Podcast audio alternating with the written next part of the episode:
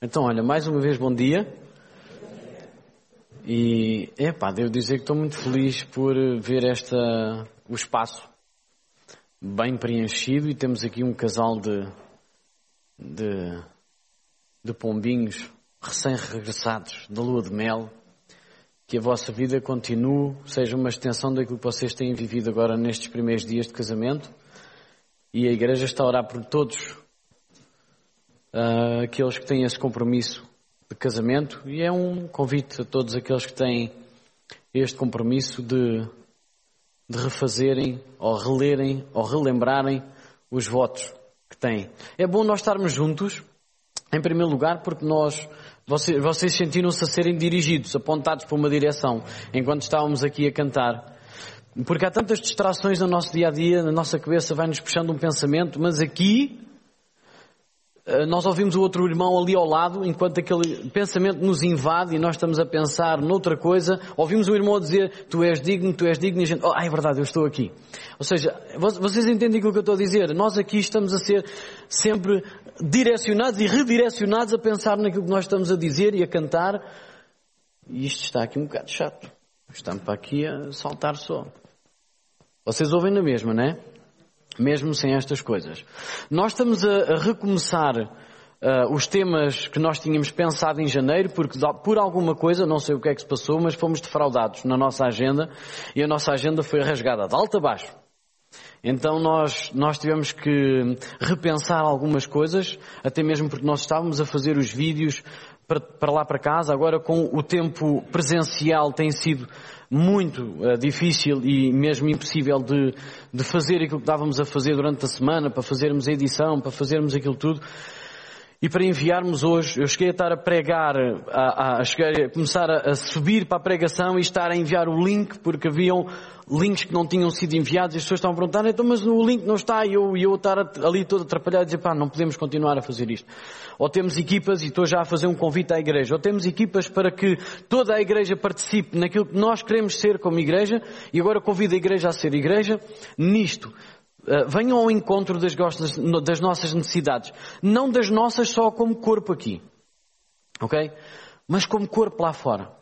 A igreja existe também para servir. E nós, nos nossos valores, naquilo que nós identificámos no início do ano, que nós queríamos trazer à igreja e relembrar a igreja, nós temos valores dedicados a Deus, dedicados uns aos outros, como corpo, como igreja, e dedicados também à nossa comunidade, àqueles que nos envolvem. Não estou a falar só das pessoas do livramento, mas das pessoas que, no fundo, têm contacto connosco. Em termos familiares, em termos de amizade, em termos profissionais, em termos escolares. Todas essas pessoas. Então há aqui três valores que nós tentamos identificar para cada uma destas uh, vertentes, neste caso, ou direções, que é relativamente a Deus, relativamente uns aos outros e relativamente à nossa comunidade, àquelas pessoas que nos envolvem. E, e hoje nós, nós estamos a começar uma partilha através do Evangelho de Marcos. Eu vou demorar um pouco mais nesta introdução porque quero-vos trazer para onde nós vamos partir, está ok? Então nós vamos partir do Evangelho de Marcos, nós vamos começar hoje, através do Evangelho de Marcos, a reconhecer estes valores. Quero-vos dizer que o Evangelho de Marcos, de alguma forma, é muito mais prático e provavelmente ele vai bater muito no ministério, no serviço, naquilo que é prático fazer, ok? Então nós vamos, provavelmente vamos entrar muito nesta, nesta onda. Mas o Evangelho de Marcos vai ser o nosso ponto de partida, nós vamos dar. Eu hoje vou falar sobre o Evangelho de Marcos no capítulo 1, dos versos 1 ao 8. Vocês podem abrir nas vossas Bíblias, quem tiver Bíblia um, digital pode abrir na BPT, que é a Bíblia para Todos, que é daí onde eu vou, vou seguir. No entanto, qualquer outra tradução vai fazer o mesmo, o mesmo caminho, não vai nos confundir, provavelmente aquilo que vai é acrescentar, não nos vai confundir, e este será o texto. E aquilo que eu queria trazer, trazer para nós hoje é que história conta a minha vida. Ou seja, Todos nós temos uma história para contar. Todos nós, a nossa vida narra uma história. Ok? Sim ou não? Por mais que não seja a nossa, ou por mais que não seja de quem nós um, ou, ou, reconhecemos que tem algum valor para contar, ou até invejamos de alguma forma. Ok, não interessa. Mas eu quero pensar isto com vocês hoje. Que tipo de história, ou a história de quem conta a minha vida? Todos nós temos uma história para contar e há momentos da nossa vida em que nós estamos no auge, tudo está a correr bem e nós não queremos que nada mude nesses pequenos pormenores porque nós estamos a sentir-nos bem. E, e há outro momento em que nós não nos sentimos nada bem, parece que tudo está mal, ninguém nos ouve, ninguém nos entende, ninguém nos compreende e ninguém nos valoriza. E nós temos estas duas balanças dos nossos relacionamentos e daquilo que é a nossa história de vida. E hoje, neste Evangelho, nós vamos ver três pessoas que tiveram as mesmas possibilidades que nós, oportunidades que nós, sentimentos que nós, certamente, de altos e baixos, de rejeição e aceitação, e tantas outras coisas que nós passamos pela nossa vida, de não sermos entendidos, de sermos subejamente entendidos, de tal forma que nos dá algum orgulho, que depois nos traz humilhação. Ok, tudo isto. E estas três pessoas estão nestes oito versículos que nós vamos ler do Evangelho de Marcos, nesta pequena introdução. Eu gostava que nós pensássemos isto. Que tipo de história narra cada uma destas vidas? E vou deixar para a última aquela pessoa que eu acho que se identifica um pouco mais connosco, para ver se nos avala aqui os alicerces e nos faz olhar de uma outra forma para a vida. Ok? Vamos lá? Então abram, já penso que já todos abriram. E o texto é, ou começa desta forma na BPT. Este é o princípio da Boa Nova, o Evangelho de Jesus Cristo, Filho de Deus. É como está escrito no livro do profeta Isaías. Ok? Esta é a primeira personagem que nós estamos aqui a ver. Enviarei o meu mensageiro à tua frente para te preparar o caminho. É a voz daquele que clama no deserto.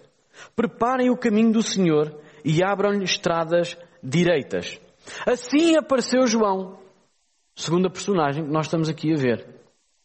No deserto, a batizar e a proclamar o batismo em sinal de arrependimento para perdão dos pecados. Toda a gente da Judeia e os habitantes de Jerusalém iam ouvir João Batista. Confessava os seus pecados e ele batizava-os no Rio Jordão. João usava uma vestimenta de pelo, de camelo, com cintura de couro e alimentava-se de gafanhotos e de mel apanhado no campo.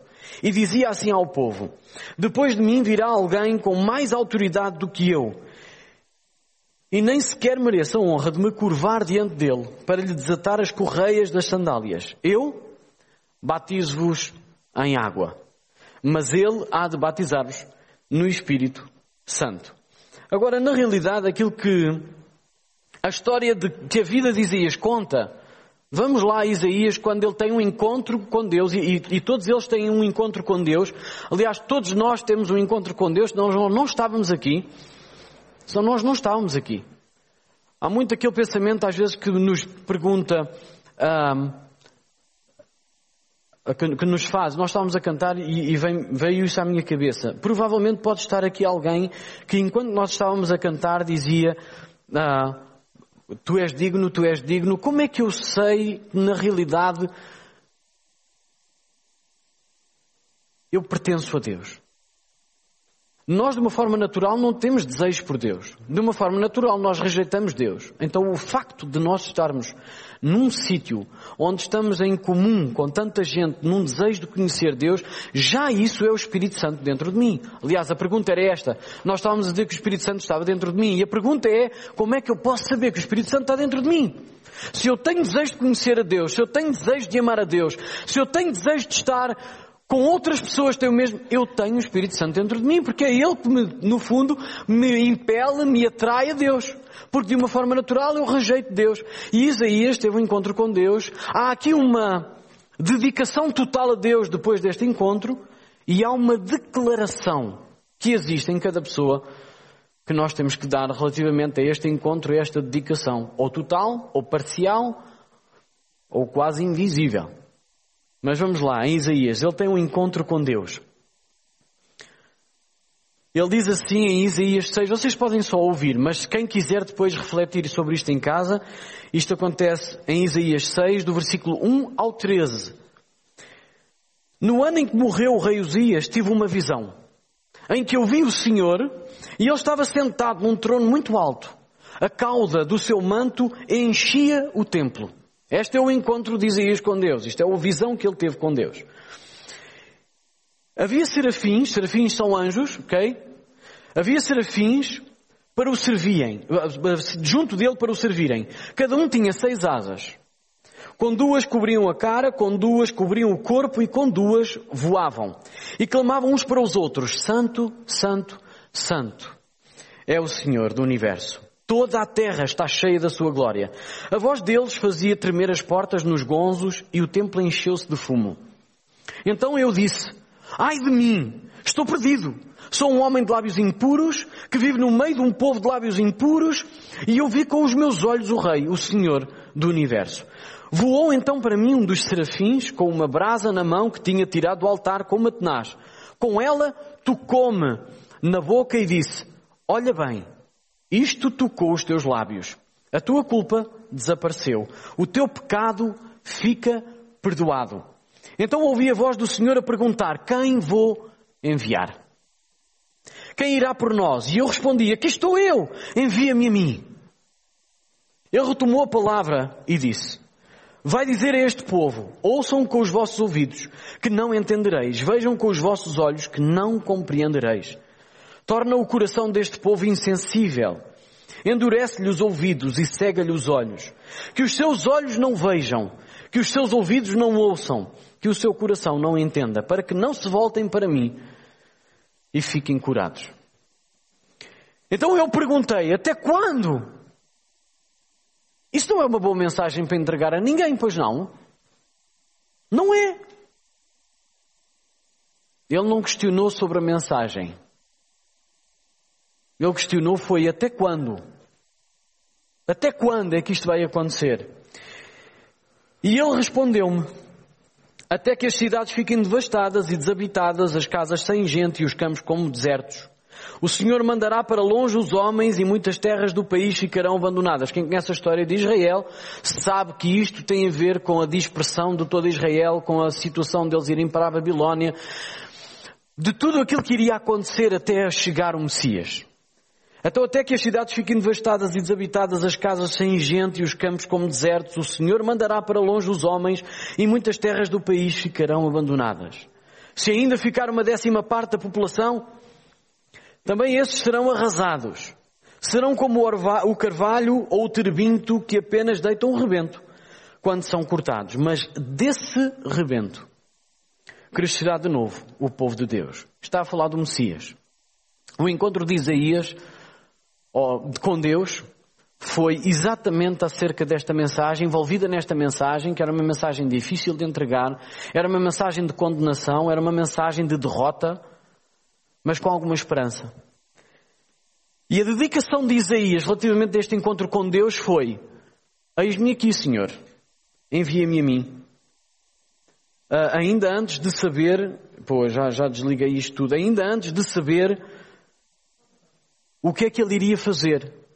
Ele disse: Envia-me a mim. Então o que é que eu vou. Então agora eu quero te enviar ao povo. Eu quero vos dizer uma coisa. Com Deus não funciona. Senhor, o que é que tu tens para mim? Quer para eu escolher se eu vou ou não? Senhor, o que é que tu tens para eu fazer? Quer para eu decidir se eu quero ou não? Com Deus não temos esta, esta discussão. Com Deus é, qual é o teu plano? Ok, é este. Até quando é que eu tenho que fazer isto? Que na realidade não se está aqui a questionar se eu vou fazer ou não. O encontro com, entre Isaías e Deus foi, tu és santo acima de tudo e de todos, eu não tenho sequer autoridade ou eh, autorização para estar aqui junto de ti e conseguir ter este encontro contigo.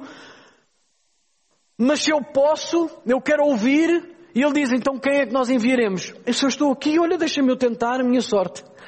Envia-me a mim. Ok, então olha, vais fazer isto, isto, isto, isto, isto, isto. Até quando? Até quando eu quiser. No fundo é até que o Messias venha. A dedicação de, de, de Isaías foi completa, dedicação total.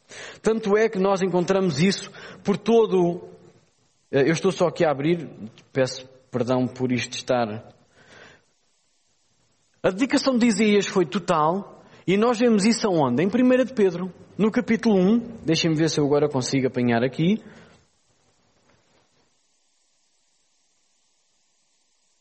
Olhem como é que os profetas são descritos no Novo Testamento através de, de Pedro. Diz assim: Foi a respeito da salvação, que esta era a mensagem, tinha a ver com salvação. 1 de Pedro, no capítulo 1, versos 10 a 12. Foi a respeito da salvação que os profetas procuraram investigar e saber, e falaram a propósito da graça que agora Deus vos havia de conceder. Procuravam descobrir o tempo e as circunstâncias a que se referiam as indicações que lhes eram dadas pelo Espírito de Cristo, pois o Espírito que estava neles anunciava os sofrimentos que Cristo havia de suportar e a glória que havia de receber. Deus fez ver aos profetas que a mensagem que anunciavam não era para eles, era-vos dirigida e que nós hoje estamos a ouvir. Eles falavam de coisas que agora ouviram aos pregadores do Evangelho, os quais, por sua vez, vos falaram com o poder do Espírito Santo enviado do céu. São coisas que até os próprios anjos desejam contemplar. Esta é a dedicação total de alguém que tem um encontro com Deus. E a declaração da sua vida, a narração da sua vida, não é acerca de si mesmo, mas é acerca daquilo que é a mensagem de Deus, acerca do Cristo, acerca do Messias, acerca da salvação. E a salvação não é o assunto, a salvação é o resultado do verdadeiro assunto. O verdadeiro assunto é Cristo. Este é a envolvência, é a escolha de alguém que tem um encontro com Deus e a sua dedicação é total. A minha vida já não vai narrar mais coisas acerca de mim, é provável que a gente saiba algumas coisas sobre Isaías, por aquilo que está escrito, mas o cerne da questão, o centro da mensagem de Isaías, Aquilo que nós queremos contar acerca da nossa vida, fala acerca de quem? Era bom que fosse de Cristo. E que o que fosse envolvente era que o Alexandre, de alguma forma, apontava para a outra pessoa, que é Cristo. Este é o assunto do Evangelho de Marcos logo na introdução. E quando ele aponta sobre Isaías, ele diz: Nós ouvimos falar de Isaías e Isaías falou assim. Quando ele aponta alguma pessoa, tem a certeza absoluta que eu posso apontar para Isaías, porque quando alguém olhar para Isaías, o Isaías está a apontar para quem? Para Cristo. Porque nós até ouvimos ele falar de João. Assim apareceu João, mais uma personagem que não está a falar de si mesmo. Aliás, se nós formos saber o que é que João, o que é que nós sabemos de João? Era um doido que se vestia de maluco, que comia coisas de doido, mas que apontava para alguém que era superior a ele. Certo? Aquilo que nós conhecemos de João é muito pouco. Sabemos que era um fanático, era um louco, que a vida dele só narrava outra vida, era a de Cristo. E ele era, desde o encontro que ele teve com Deus, e nós vemos isso no, no, no, Evangelho de João, no capítulo 1, porque ele diz assim: Olha, aquele que me escolheu, aquele que me disse, que me chamou, e enviou-me a batizar, ele disse-me assim, olha, tu não sabes quem é o Cristo, mas aquele que tu vires descer o Espírito de Deus sobre ele como uma pomba, esse é o Cristo. O que é que Jesus, o que é que Deus disse a João no encontro com João? Eu vou enviar-te a batizar e a teres uma mensagem difícil de ouvir. Porque a mensagem de João é: arrependam-se. Vocês são pecadores. Vocês não têm relacionamento com Deus. Por isso arrependam-se. É uma mensagem difícil de entregar. Não é uma mensagem que nós queiramos ouvir no dia a dia. Sim? Não é uma mensagem que nós queiramos ouvir no dia a dia. Mas é a mensagem que nos cura a nossa alma. Humilhar-nos diante de Deus, porque é Ele que nos levanta. Não é alguém que nos levanta. É Cristo que nos levanta. Não é alguém que nos motiva é Cristo que nos motiva. Porque o mesmo alguém que não é Cristo que nos motiva, amanhã desmotiva-nos. Aquele alguém, além de Cristo, que nos dá um motivo de, de, de, de crescermos, amanhã dá-nos motivo de baixarmos. Nós já crescemos, nós já experimentámos isso tantas vezes na nossa vida. Tal só a cena da eu estou nos píncaros e hoje falo de mim nos píncaros e amanhã falo de mim cá embaixo. Enquanto nós estivermos focados em nós mesmos, em narrar a nossa história, é o que vai acontecer. Nós vemos pela, pela, pela vida de João que é assim ele apareceu no deserto. O deserto é alguma coisa fora, é dos arredores da cidade, é dos arredores do centro. Quando nós lemos deserto, o que é que nós pensamos? Um monte de areia, ali uns catos, e um louco ali sozinho a falar para o ar, mas não é isso que está a dizer. Pensem como os israelitas. O que é que ficava fora dos, o que é que ficava nos arredores da cidade, nos subúrbios da cidade? Aquilo que era desvalorizado. Sim ou não? Exatamente. Os leprosos, aqueles que estavam em, em incumprimento com alguma uh, coisa legal, eram mandados para fora do centro, para fora daquilo que era válido, daquilo que tinha valor. Eram enviados para fora. E quando João Marcos está a falar, ou do Evangelho de Marcos está a falar sobre Isaías a apontar para o Cristo, Isaías apontando para o Cristo passa por alguém chamado João que diz, olha, este é um homem que vai clamar desde o deserto, desde fora, e eu tenho uma, uma coisa interessante para falar sobre isto, não vou alongar muito, mas é que a mensagem do Evangelho não vem do centro do homem, vem de fora do homem. Para tomar o centro do homem e mudar todos e transformar todos os seus valores. Vocês entenderam o que eu quis dizer? Ok. Quem não entendeu, acompanha agora porque é assim. Assim apareceu João Batista no deserto, fora naquilo que não era esperado, não era valorizado pelo centro, por aquilo que era valorizado. ok? E ele vem com uma mensagem de arrependimento, uma mensagem que não é aceitável, que não é agradável de ouvir. E a mensagem que ele trazia ainda era: arrependam-se dos vossos pecados e sejam batizados num sítio que era sujo. Sim, o Rio Jordão é dos rios mais sujos que existem em Israel. É tudo a contradizer, parece que está tudo a ir ao encontro ou contra aquilo que era expectável da parte de Deus. Uma mensagem que não vem ao encontro da nossa felicidade natural, porque vem contra aquilo que nós pensamos naquele momento. Nós somos chamados para fora e diz que todos os homens da Judeia eram chamados para fora. Até mesmo os fariseus, até mesmo aqueles que tinham parte nos sinédrios, eles foram lá até com João, com João, fora da cidade onde os leprosos andavam para ouvir uma mensagem que era contra aquilo que eles queriam ouvir, ser batizados no rio mais sujo de Israel, e depois ainda diz assim, olhem só o que João diz. O João não, uh, o que, neste caso Marcos, fala sobre João. E João, uh, o João Batista, o que estava lá, no deserto, como é que ele era conhecido? Como é que ele identificou João? João era aquele homem que se vestia de pele de camelo e que comia gafanhotos e mel do campo. E sabe o que é que João diz dele mesmo? Há de vir um, não olhem para mim. Eu não sou o interessante. Eu não estou a narrar a minha própria história, porque a minha vida pertence a Deus e eu quero narrar a história de alguém que vem depois de mim, que é muito mais importante do que eu, que eu nem sequer sou digno de me curvar diante dele para lhe desatar as sandálias. Reparem na narração que o próprio João e que aquilo que nós conhecemos de João Batista é isto. É um homem que é completamente desconsiderado por toda a sociedade existente naquela altura, que tem uma mensagem diferente, que diz que aquilo que ele está a narrar, que não é a vida dele, que é de alguém, ele quase que se humilha, quase, quase, humilha-se completamente. Quase desaparece e diz assim, olha, há de vir alguém, é para esse que vocês devem olhar, que eu nem sou digno de me curvar dentro dele, desatar as sandálias, e sabe uma coisa? Eu faço uma coisa humana, que é batizar em água.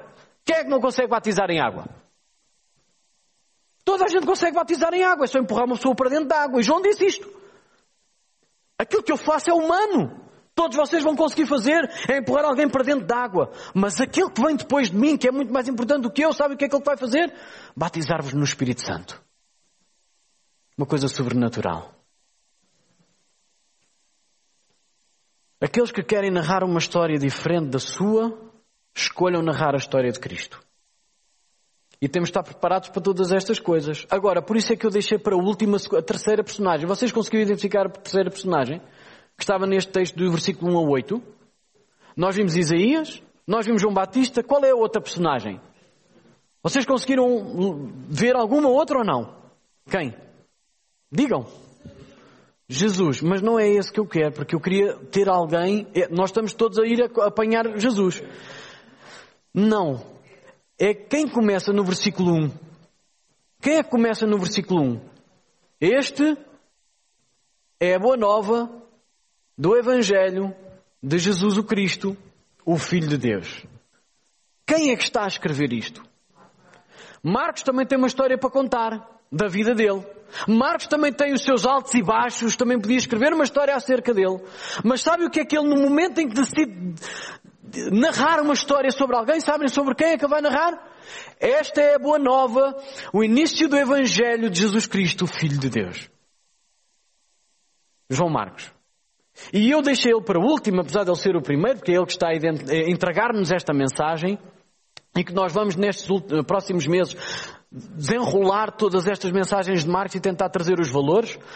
A realidade de Marcos é que ele está, e hoje é uma introdução, ok? Hoje é a introdução a Marcos. Nós, sempre que falarmos sobre Marcos, vimos lembrar isto. Marcos é aquela pessoa que se assemelha um pouco mais a nós, que não teve aquele encontro com Deus. Quem é que viu aí Deus a voar, a voar não, sentado num trono e os anjos a servirem-no? Quem é que teve essa visão agora aqui? Ninguém. Então nós estamos mais identificados com Marcos. Quem é que ouviu a dizer assim, olha, tu vais batizar o Cristo? Ninguém também. Então não é com João Batista que nós nos identificamos. Então é, João Marcos é a pessoa com que nós mais nos identificamos. Porém, há aqui uma distinção muito grande. É que Deus escolheu para ele registar um dos quatro evangelhos reconhecidos, inspirados por Deus. Ok? Então é aquilo que nos separa de João Marcos. Mas de resto, tirando esta coisa, que não é glória para João Marcos, é glória para Deus, ok? Ele é muito idêntico a nós. Exatamente. Este é o princípio da Boa Nova. Mas agora reparem nisto. João Marcos teve um início de ministério desastroso. Ok? Desastroso. João Marcos era sobrinho de Barnabé, que iniciou as primeiras viagens missionárias mais conhecidas do Novo Testamento, ao lado de Paulo. E este sobrinho de Barnabé foi convidado provavelmente por Barnabé para iniciar. Ele está, olha, nós estamos a preparar uma viagem missionária, quero que tu tenhas connosco nos planos, porque nós vamos fazer história. Ok, eu estou nisso, eu vou também. É foi isto que eu escolhi, é isto é o espetáculo. E começou. No início do, deste ministério, houve dificuldades. Quem é que não tem dificuldades na vida? E por cima em, em aventuras novas. Todos nós temos dificuldades. E Marcos viu essas dificuldades. E diz em Atos, no capítulo 13, logo nos primeiros versículos do, início da viagem missionária, diz que Paulo e, e Barnabé chegaram a leste e deriva, porém, João Marcos afastou-se deles, desistiu no início. E teve um período de pensamentos muito difíceis. Eu não fui capaz, eu, eu desisti. Imaginem-se na pele de João Marcos. Imaginem-se na pele de João Marcos. Todo, que vergonha, toda a gente vai saber. Ainda por cima está a ser registado por Lucas, porque Lucas também estava naquela viagem. Lucas sempre acompanhou Paulo nas viagens missionárias, aliás é ele que registra o, o capítulo, o capítulo, o livro de Atos, os Atos da Igreja, dos, santos da Igreja, ok? E que no fundo é isto. Ele pensar, pá, eu estou no registro dos fracos. Eu estou no registro daqueles que desistem, que falam muito, mas não dizem nada.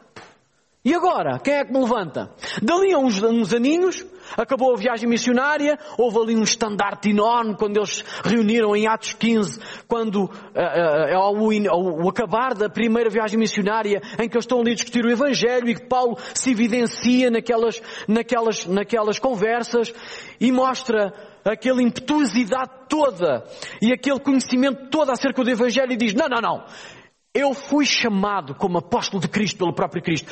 E Pedro e Tiago disseram, ah, tu tens razão, é verdade. Então vá, bora lá. Vamos fazer crescer a igreja. Não vamos trazer impedimentos. Vamos, inclusivamente, escrever aqui, vocês vão passar pelas igrejas e mostrar. É isto que é o Evangelho. O Evangelho é isto, assenta em cima disto e mostra uma só pessoa, narra uma só pessoa. Cristo, o Filho de Deus. Ok. Chegamos ao final da primeira viagem missionária e antes do início da segunda viagem missionária há o quê? Planos. Porque ninguém viaja sem planos. E Barnabé e Paulo começam-se a sentar naquela mesa redonda, começam a, a, desenrolar os mapas todos e a dizer onde é que a gente passou da última vez. Vamos lá fazer planos. E Barnabé tem a ideia genial, excepcional e humilde de dizer assim, olha, eu gostava de trazer outra vez o meu sobrinho João Marcos. Eu acho que Paulo dá um murro na mesa, salta os copos todos. Ele é completamente contrário a essa ideia. Mais uma vez, João Marcos depara-se numa situação muito difícil.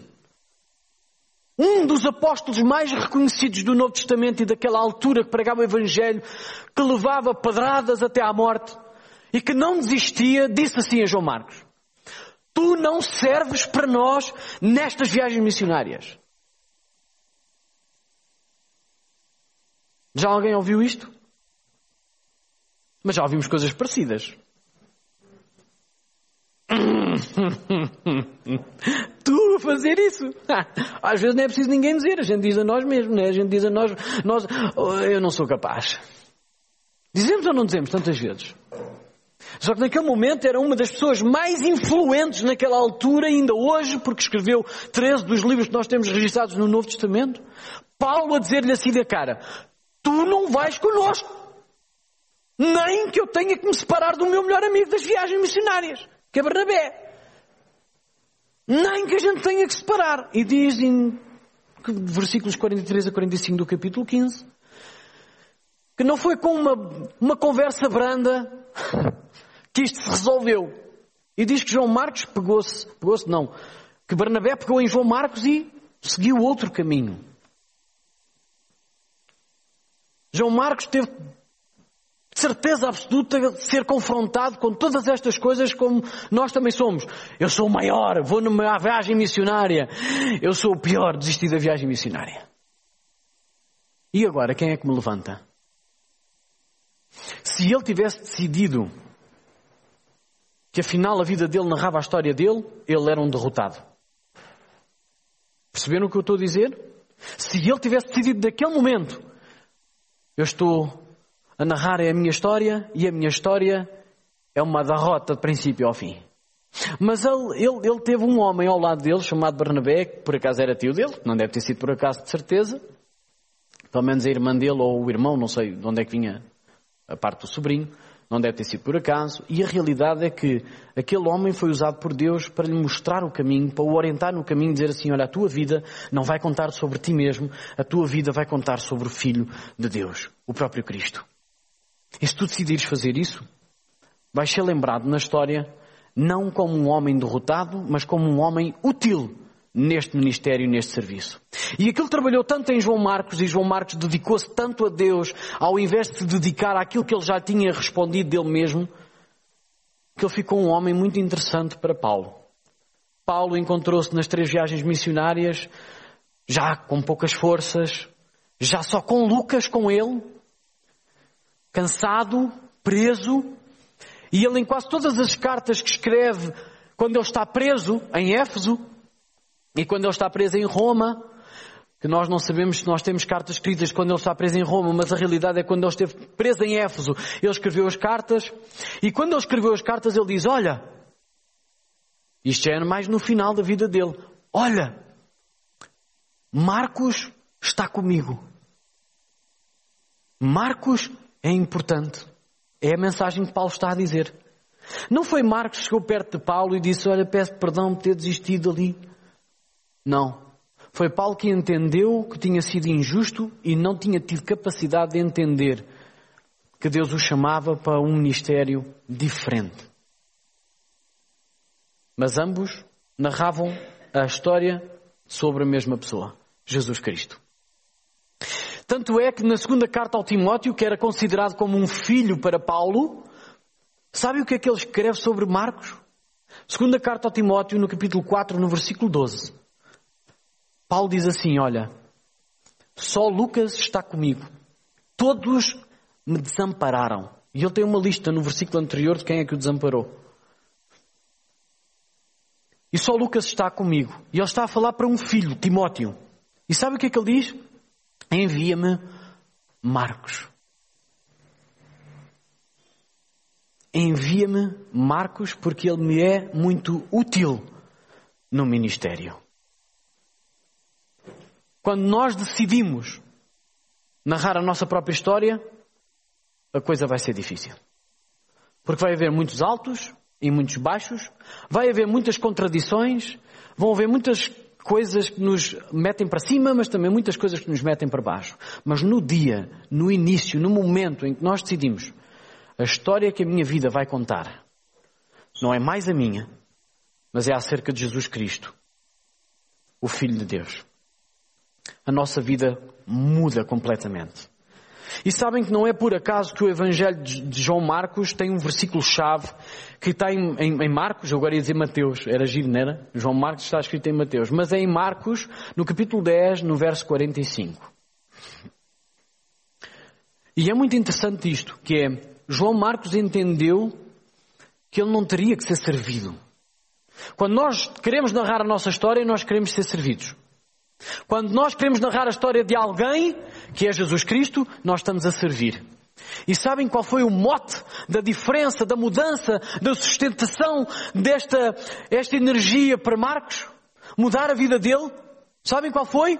Para mim está assente neste versículo, que é o versículo-chave do Evangelho de Marcos. Porque nem mesmo o Filho do Homem veio para ser servido, mas para servir. E agora reparem, e dar a sua vida em resgate de muitos. O Evangelho de Marcos assenta em cima deste versículo. E não é por acaso que o Evangelho de Marcos tem este versículo, porque para mim, na minha, na minha ideia, Marcos mudou o chip naquele momento. A minha vida não pode narrar mais a minha história. A minha vida narra a história de alguém chamado Jesus. E quando nós estamos a precisar que os outros digam bem de nós, que estamos a precisar que os outros nos coloquem para cima, irmãos, sabem uma coisa? Não estamos a servir, estamos a ser servidos. Sim? Quando nós estamos dependentes de uma palavra de ânimo, quando nós estamos dependentes que alguém nos ame, nós não estamos prontos para animar nem para amar. Mas quando nós entendemos que nem o próprio Filho do Homem, estamos a falar de Jesus Cristo, veio para ser servido, mas para servir, e quando nós encaixamos isto na nossa mona, e nós dizemos afinal eu já não quero mais contar sobre mim, mas quero contar sobre Jesus Cristo, nós entramos e encarrilamos num momento, num, num sentido de que dizemos o seguinte, eu já não, já não estou dependente mais de que me animem nem que me amem, porque eu sei quem é o meu animador e quem é o meu humor. É Jesus Cristo. Ele é o meu motor para esta vida.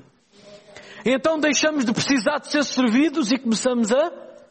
Nós só começamos a conseguir servir os outros quando percebemos que já não precisamos de ser servidos. Por isso é que Jesus lava os pés a eles. E diz a Pedro, Pedro, se tu não me deixares fazer isto, não tens parte comigo. Porque aquele que quer ser o maior tem que ser o... Porque aquele que quer ser servido tem que... Exatamente. Vocês aprenderam, e Marcos cá a contar isto no capítulo 10, é tudo sobre isto. Vocês aí no mundo, aqueles que são os governantes, são os maiores. Porém, no meu reino, o maior será o menor. Porque nem mesmo o Filho do Homem veio para ser servido, mas para servir e dar a sua vida em resgate de muitos. Então João Marcos, em todo o Evangelho, o assunto dele é, eu não vim para ser servido, eu afinal sirvo para servir. Está giro, não está? Então Marcos começa com isto. Eu vou apontar para Cristo, eu tenho uma história para narrar. Este é o início da boa nova de Jesus Cristo, o Filho de Deus. E não fala mais nele. É o único evangelho que não se identifica. Não há necessidade de identificar-se neste evangelho. Porque ele não está a narrar a sua própria história, ele está a narrar a história Jesus. Alguém que ele considera muito mais importante. E esta é a mensagem que eu acredito que começa agora as nossas próximas mensagens e que vão ao encontro daqueles tais valores que eu gostava que nós, como igreja, começássemos a olhar para eles. Relativamente a Deus, e eu já ensinei isso em janeiro, a fevereiro e março, mas nós vamos repeti-los, vamos, vamos falar sobre isto, é que nós, em relação a Deus, nós servimos-lo em adoração, em oração e em disciplina. Ok? E nós, hoje, aquilo que estamos a falar, a introdução a João Marcos e a Evangelho de Marcos, e no Evangelho de Marcos nós temos todos estes valores. Porém, aquele que se identifica maior é quando nós estamos a falar em uns aos outros, em comunidade de igreja, que é o serviço. Nós servimos-nos uns aos outros. Nós animamos-nos uns aos outros sem esperar que os outros nos sirvam. Esse é o verdadeiro serviço. Senão não é serviço voluntarial ou voluntariado. É um serviço de cobrança. Eu fiz-te, tens que me fazer. Se não me fizeres, também já não faço mais. Este não é o serviço que nós encontramos em João Marcos, no Evangelho de Marcos, na vida de Jesus Cristo. É eu vou servir e eu dou-me, independentemente do resultado. Porque eu já não narro sobre mim, eu narro sobre Jesus o Cristo. E esta é a mensagem que eu creio que vai transformar as nossas vidas, ou vai ajudar nesta transformação que Deus já está a fazer nas nossas vidas. E era com isto que eu gostava de deixar hoje, neste domingo, e que nós pudéssemos animar e servir toda uma igreja. E lembrem-se, todos os outros que estão à nossa volta envolvidos, que nos envolvem, também devem ser servidos por nós.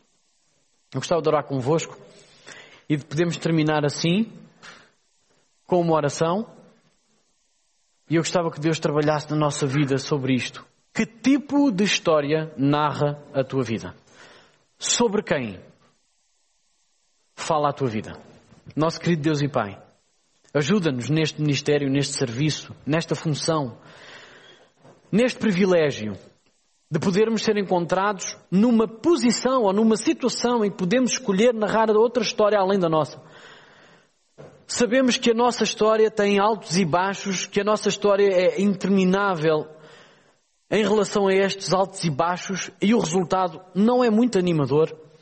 Mas obrigado porque nos colocas numa posição, numa situação em que nós podemos escolher narrar a história do teu filho amado, Jesus Cristo.